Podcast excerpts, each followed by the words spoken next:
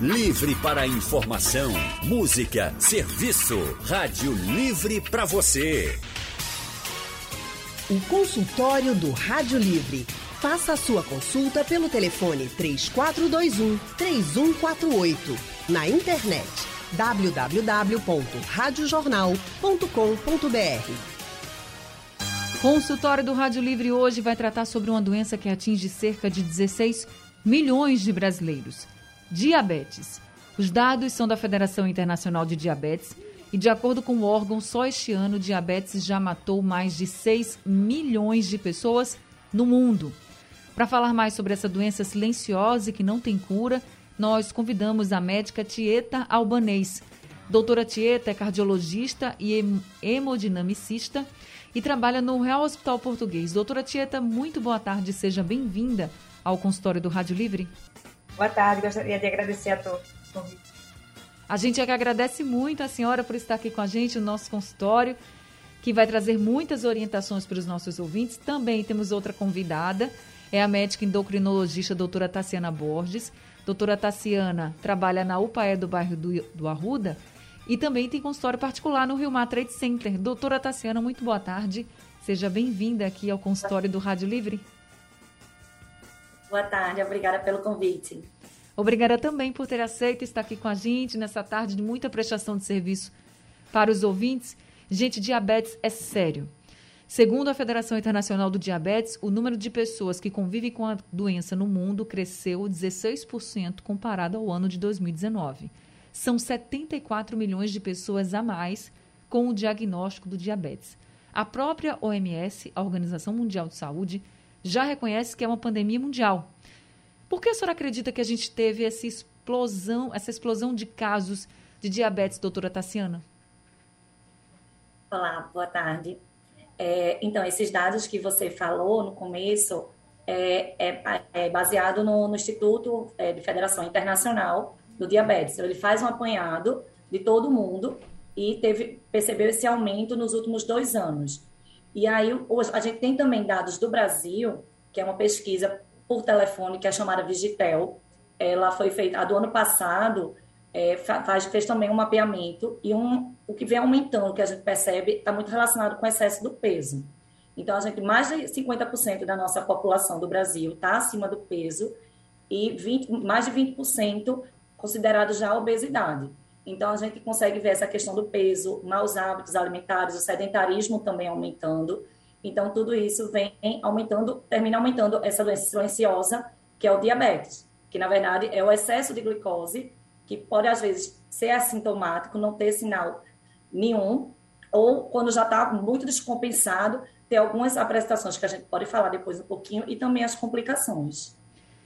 Certo. Agora, a senhora acredita como foi nesse período aí de 2019 para 2021? A gente teve aí a, a fase mais crítica pandemia. da pandemia, né, da Covid-19, mais pessoas em casa. A senhora acredita que isso também contribuiu muito para esse aumento de casos? Sim, com certeza. E também a questão da alimentação. Apesar da, das pessoas estarem em casa, podendo é, fazer sua própria comida, mas também tinha um acesso mais fácil.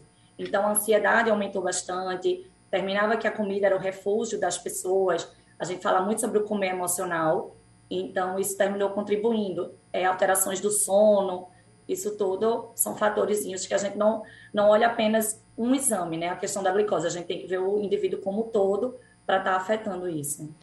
Doutora Tieta, um diagnóstico, uma, um diabetes descontrolado, por exemplo, traz que tipo de consequência? Então, a principal consequência em relação à mortalidade do diabetes é a doença cardiovascular, né? Então, a gente sabe que o paciente diabético, a gente tem que ter uma atenção é, especial ao coração. Então, o infarto é, o, é uma das principais causas de morte do paciente diabético.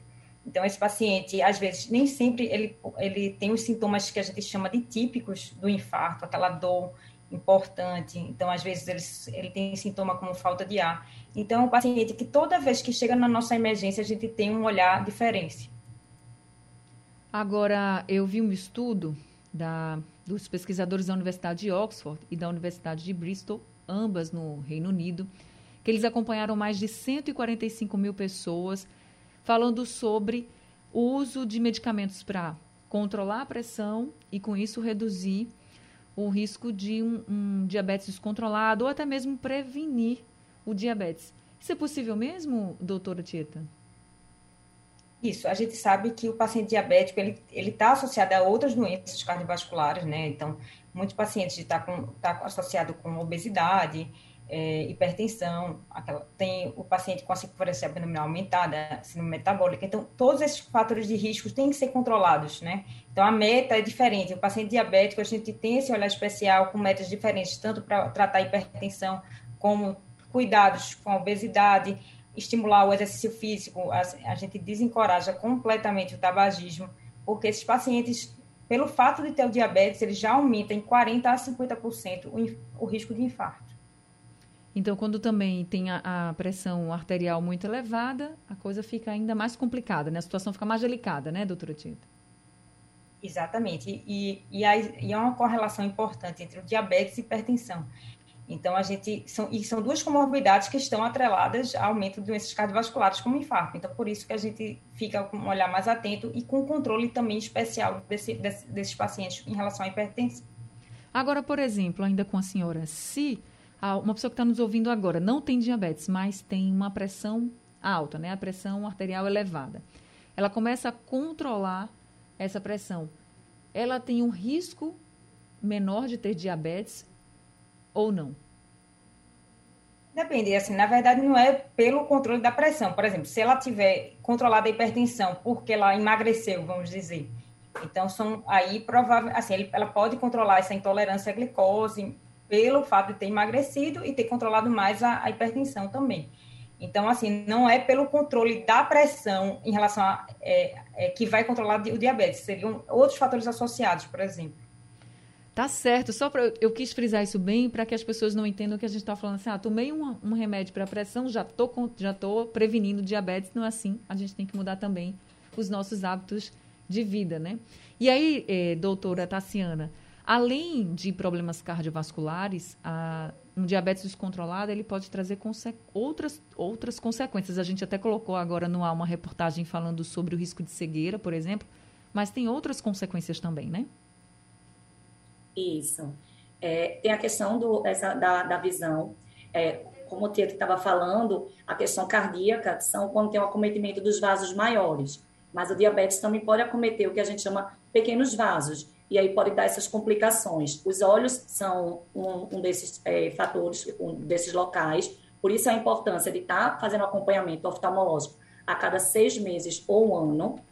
É, também é a principal causa de amputação não traumática, porque como tem um acometimento dessas fibras menores, do, das pernas principalmente, e das mãos, pode diminuir a sensibilidade. Então, a gente sempre tem que ter orientação de ter um cuidado com os pés, não colocar sapato muito apertado, meias também que possam estar marcando, é, os sapatos sempre é verificar se tem alguma pedrinha, se está arranhando alguma coisa, porque se tiver a diminuição da sensibilidade, pode causar um ferimento, o paciente não vai estar sentindo, e aí terminar levando depois a necessidade de uma amputação. É, e também acometimento renal. Então, até o que você tinha falado da questão do medicamento de pressão, Hoje a gente vê como os medicamentos, eles têm frisado a importância não só do controle da glicose, mas também de prevenir essas complicações.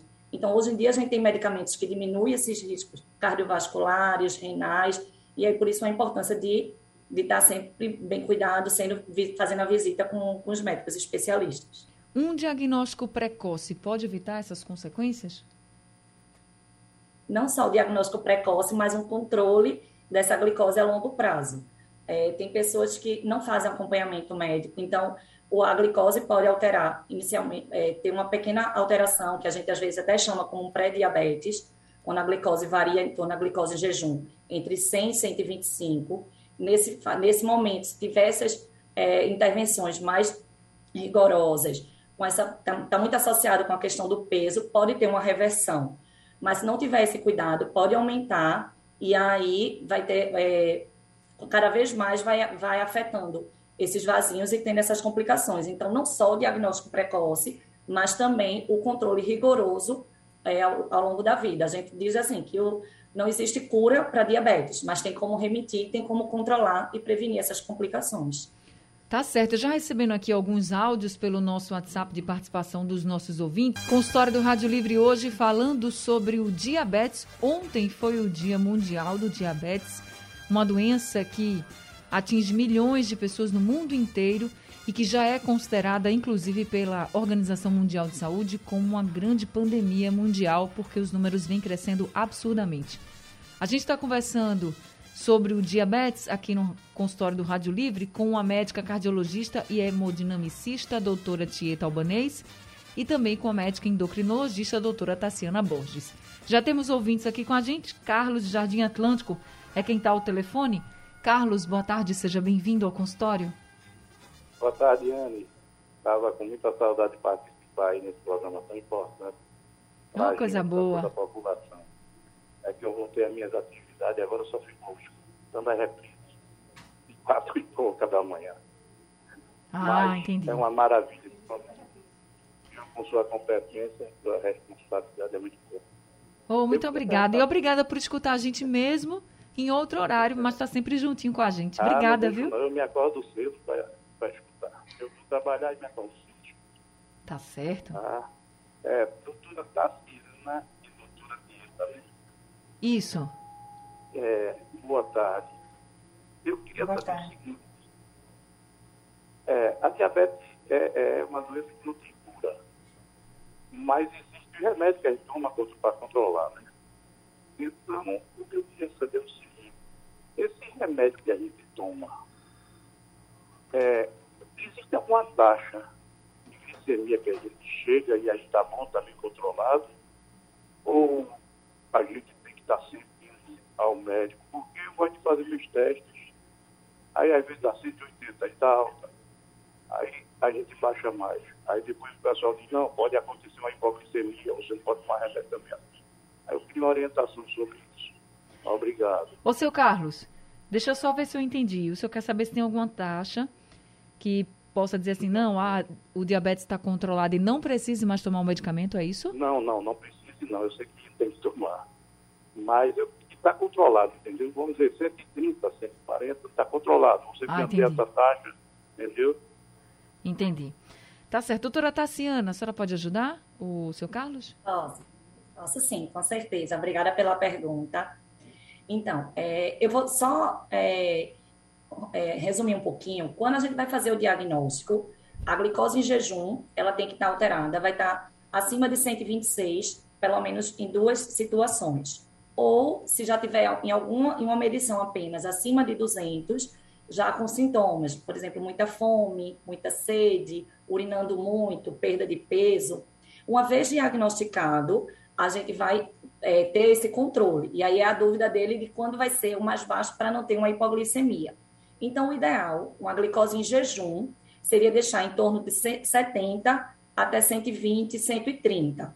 Lembrando que a hipoglicemia que ele falou seria abaixo de 70. E ela termina sendo mais grave quando está abaixo de 50, porque pode, pode ter até complicações é, da consciência entrar em coma.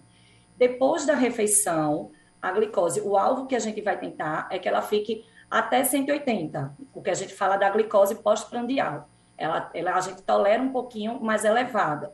Então, a gente precisa fazer esses cuidados. Por isso que muitas vezes as pessoas fazem o controle com, com um exame que a gente chama do HGT, que é o glicoteste, que é o do dedinho, e às vezes fica sem entender se está com diabetes, se não está. Para fazer esse, essa avaliação e o diagnóstico, o melhor seria pelos exames sanguíneos, através da glicose em jejum para o diagnóstico e para o acompanhamento jejum e pós-prandial.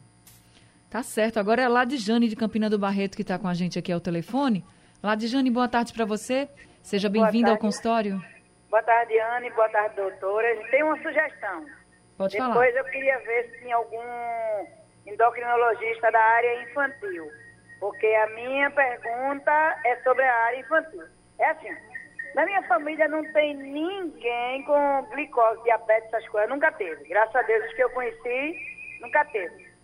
E eu queria saber assim, qual a taxa, qual o número de glicose para uma criança? Porque o meu sobrinho, ele gosta muito de doces.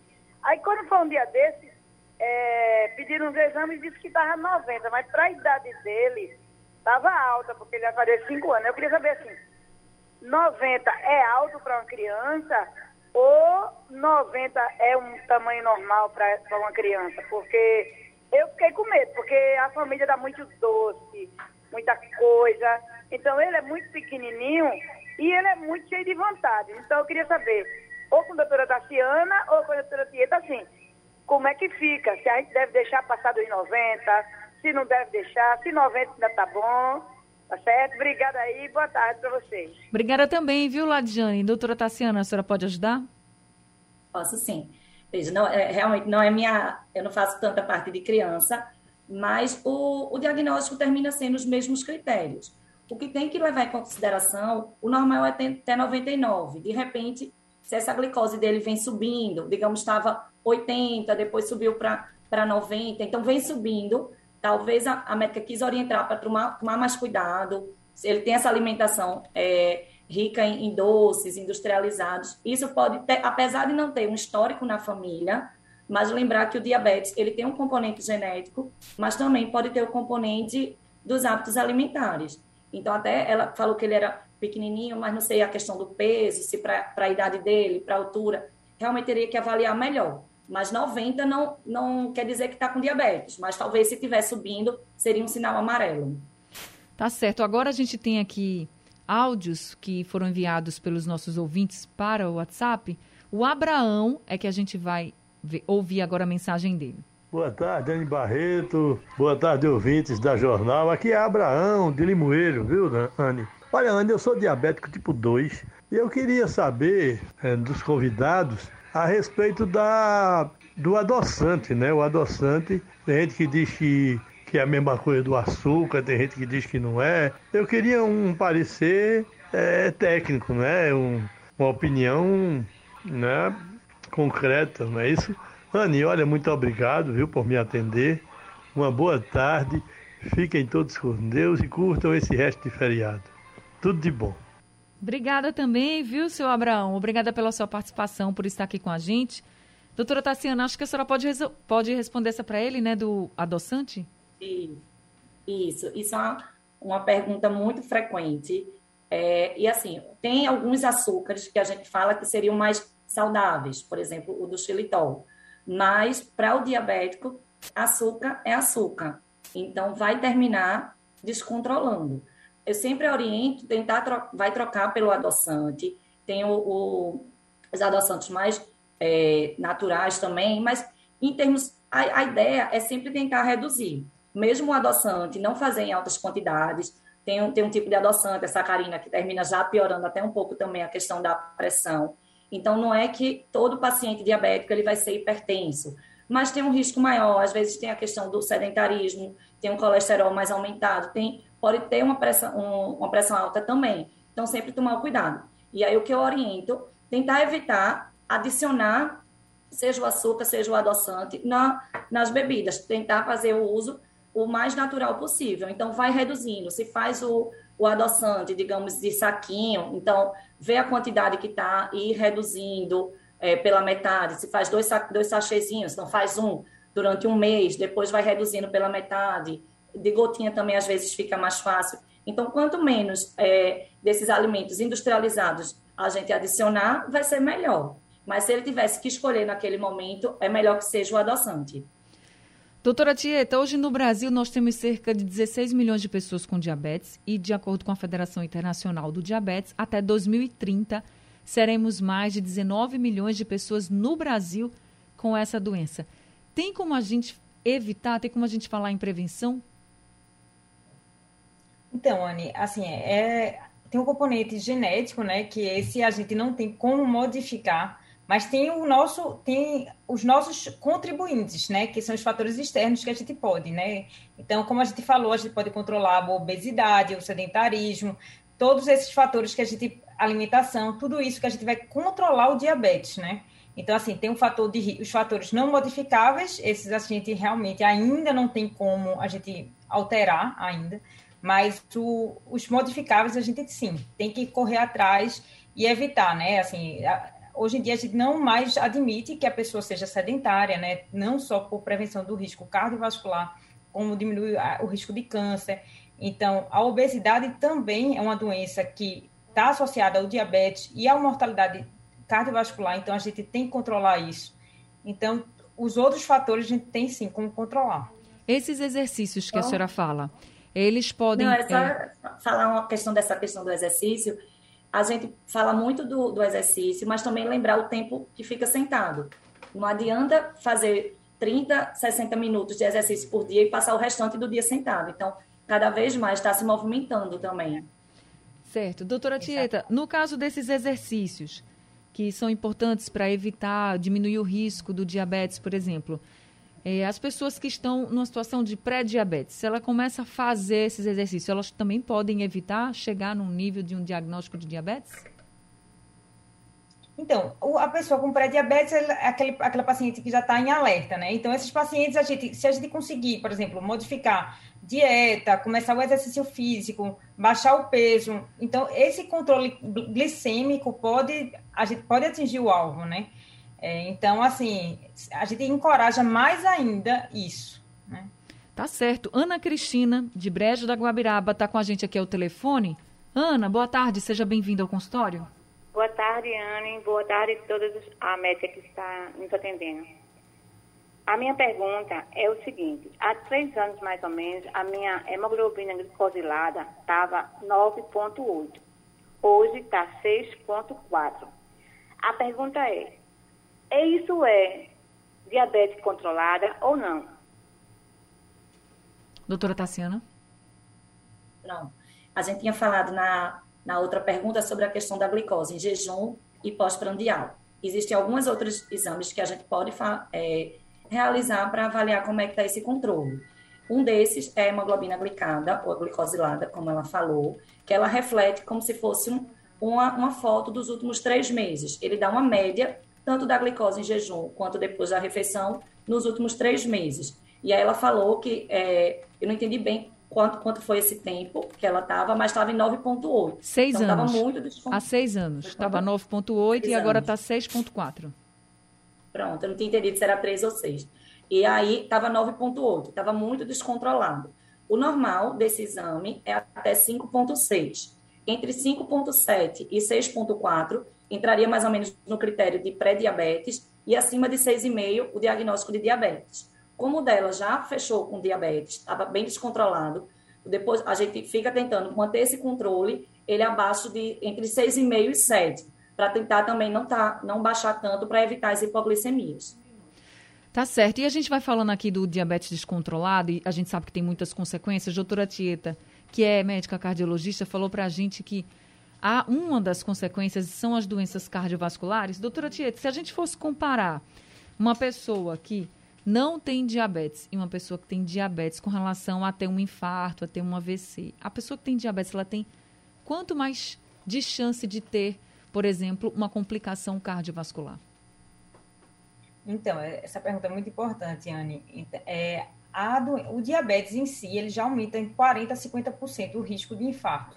Então, assim, se você tem o diabetes, a gente tem que, assim, tem que ter o controle, né? Então, assim, as taxas, os controles Cassiana também pode falar, o controle do diabetes no paciente que já teve, por exemplo, um infarto, é, é diferente do paciente que não tem nenhuma outra comorbidade. Então, todo, tudo isso tem que ser, tem que ficar atento, tem que ter uma equipe multidisciplinar envolvida, né? Tem que ter o cardiologista, o endocrinologista, o nutricionista. Então, tudo isso tem que estar, tá, assim, tem que ter uma equipe para poder ter um, um, olhar atento a esses pacientes, porque realmente o diabetes é, é, está atrelado ao aumento do risco do infarto. E se ele teve um infarto com diabetes, a gente tem que ter um controle rigoroso para poder não ter outras complicações, por exemplo, um, um, infarto novamente, quando a gente coloca um stent, por exemplo, né, na artéria que teve um infarto, que é uma, uma molinha para abrir a artéria, então, se você tem o diabetes, ele tem um risco que a gente chama de restenose, ou seja, de, de ter outras lesões, outras, outras alterações dentro do estente. Então, por isso, o paciente diabético é um paciente que a gente tem que estar sempre atento e tem que estar sempre controlado o diabetes nesses pacientes. Tem mais risco de morrer também, doutora? Tem sim.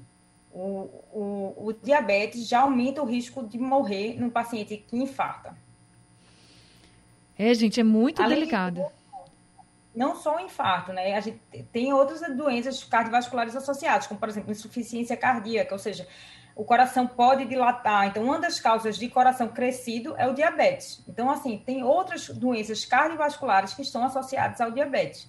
Então, o diabetes é, é uma doença que gente, o cardiologista ele fica sempre atento. Existem realmente aquelas medicações novas que você falou que vai controlar não só o diabetes, como esses riscos cardiovasculares. Agora a Sandra de Camaragibe está com a gente ao telefone. Sandra, boa tarde. Boa tarde. Seja bem-vinda. Ah, obrigada. Olha, porque existem vários tipos de adoção, até o zero cal, adotivo, futaril. Qual seria o certo? Estévia, assim, qual tipo de adoção é adequado para quem tem diabetes? Não para controlar o açúcar no sangue, né? Que eu tomo adoçante já para evitar a diabetes, que minha família ela já tem quatro casos na família, entendeu? Entendi. Doutora Tassiana? Isso. Isso, o que ela falou, o, o adoçante que ela falou, estévia, é o mais natural. E aí o, seria o mais indicado, mas existem outros, por exemplo, sucralose, que também não, não tem, pode, pode ser usado. A gente evita, às vezes, esse que eu tinha falado, que tem o tipo da sacarina, porque pode, às vezes, aumentar o aspartame também, pode terminar aumentando a, a pressão. Lembrar que, assim, a gente vai sempre tentar é, não usar. Mesmo não sendo diabético, é, é um, um, um, ingrediente a mais. Então, se a gente, por exemplo, no suco, muitas pessoas terminam tomando, colocando adoçante de açúcar sem nem experimentar, já por força do hábito. Eu sempre falo sobre a questão também, chega às vezes uma batata frita, muitas pessoas nem experimentam, já colocam sal. Então, às vezes, são pequenos hábitos que a gente pode ir mudando e mudando o paladar para ter um benefício maior da saúde da gente. Mário, do Barro, também está com a gente ao telefone. Não. Mário? Pois não, Mário. Seja bem-vindo. Prazer. Um abraço aí para todos. Muito obrigado aí pela, pela atenção. Mário, eu vou pedir, Mário, eu vou pedir para você, Mário, seu Mário, se o senhor estiver me ouvindo, baixe um pouquinho o seu rádio, porque está dando um retorno aqui, a gente não consegue lhe ouvir direito.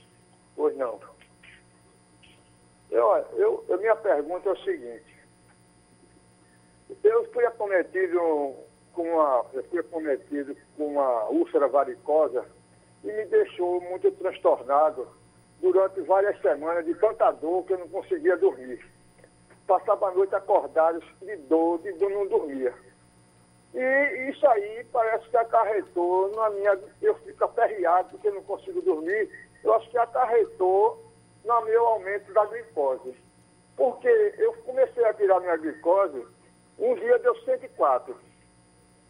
Outro dia já aumentou para 109. Quando foi agora no dia 9, no dia 9, Sim. eu tirei, eu, eu furo o dedinho, eu tiro em jejum de 8 horas. Eu, tiro, eu furo o dedinho e tiro naquela, naquela, naquela fitazinha, né? Sei. Isso. Então, dizem que aquela fitazinha não tem erro nenhum. Aquela ali, o, o, o meu médico disse que não tinha perigo nenhum, podia tirar na, na fita, que ali era, era uma medição verdadeira, uma medição boa, exata, né? Uhum. Não sei. O senhor quer saber, Mas, então, se a úlcera teria relação com esse aumento da sua glicose, é isso? É, subindo e descendo. Então, deixa eu perguntar aqui. Agora, eu tirei ela, na, eu furei o dedo de 8 horas de jejum, Aí ela subiu para 120. Então, deixa eu perguntar aqui a doutora Tassiana. Tem relação, doutora Tassiana? Então, na verdade, pelo que ele está falando aí, chama atenção algumas coisas. Primeiro, ele disse que estava com a dor. Dor é um sinal que às vezes pode aumentar a glicose. É, não estava dormindo. Então, quando não dorme adequadamente, pode ter alterações hormonais, como, por exemplo, o hormônio cortisol, que é o hormônio do estresse, que também pode levar ao aumento da glicose. Não sei se ele chegou a tomar alguma medicação para dor, que pode conter corticoide, que poderia, que é uma substância que poderia aumentar também a glicose. Então, são vários fatorzinhos que podem estar influenciando a própria ansiedade. E aí eu tinha até falado sobre essa questão do desse testezinho que ele falou. Esse teste, ele é bom para a gente fazer o acompanhamento. Ele não é para diagnóstico. Então, se ele fez o, as oito horas de jejum, fez no do dedinho e vem percebendo que está aumentando, o ideal seria procurar um, laboratório, procurar um médico para poder fazer as solicitações, de repente fazer uma, uma glicose em jejum. Se ela vier com essa alteração entre 100 e 125, porque ele falou que deu 104, 109, subiu para 120, de repente fazer um teste que a gente chama uma, um teste da garapa, da curva glicêmica, que é dar um, uma glicose e medir, é, dar um, uma sobrecarga e depois de duas horas medir essa glicose, para ver se já está com um quadro confirmado de pré-diabetes ou de diabetes, para poder tratar adequadamente. Porque se tá ele certo. tiver com, com essas alterações, até para a cicatrização da úlcera pode terminar demorando ainda mais. Tá certo, tá respondido. Então, o tempo do consultório está acabando. Eu só queria aqui conversar com a doutora Tieta rapidinho. Doutora Tieta, a gente aqui falando muito sobre essa questão da medição, também do tratamento e da prevenção, mas é, que fique claro que um paciente com diagnóstico de diabetes, ele precisa sim de um acompanhamento de um cardiologista também, né? A gente não pode descuidar disso, né, doutora Tieta? Annie, é, assim, o diabetes realmente é uma doença que a gente, o cardiologista assim, se preocupa bastante, porque realmente esse é o risco de, de doenças cardiovasculares relacionadas a, a diabetes é, aumenta, como eu falei, né, 40% a 50%, dependendo se for homem ou mulher. E, além de tudo, não só de infarto, como eu, como eu falei, né, coração inchado, então outras doenças associadas, né? Então, diabetes na verdade, está virando até uma, uma nova especialidade, diabetes coração. Então, assim, é, tem várias novidades, várias medicações novas que estão, é, que além de reduzir, além de controlar o diabetes, ele diminui o risco cardiovascular. Então, assim, tem que ter um acompanhamento multidisciplinar. Tá certo. Doutora Tieta, muito obrigada por esse consultório, viu? Obrigada pelas orientações e por estar com a gente aqui num feriado atendendo todos os ouvintes. Muito obrigada. Seja sempre muito bem-vinda. Eu que agradeço, Anne. Qualquer dúvida que precisar, pode entrar em contato no nosso Instagram, Medintervel Tieta Albanês. Tá certo, combinadíssimo. Doutora Tassiana, também muito obrigada por estar com a gente nesse feriado, trazendo muitas orientações para os nossos ouvintes, viu? Obrigada também. Se tiverem mais alguma dúvida, também estou lá no Instagram, no arroba doutora Tassiana Borges. Tá certo, combinado. Gente, consórcio do Rádio Livre daqui a pouquinho fica no site, no aplicativo da Rádio Jornal, já tá lá no YouTube, que você também pode compartilhar. O Rádio Livre de hoje fica por aqui. A gente volta amanhã às duas horas da tarde. A produção é de Gabriela Bento, trabalhos técnicos de Edilson Lima, Big Alves e Sandro Garrido. No apoio Valmelo, no site da Rádio Jornal Isis Lima. Na coordenação da Rádio Jornal Vitor Tavares e a direção de jornalismo é de Mônica Carvalho. Sugestão ou comentário sobre o programa que você acaba de ouvir, envie para o nosso WhatsApp 99147 8520.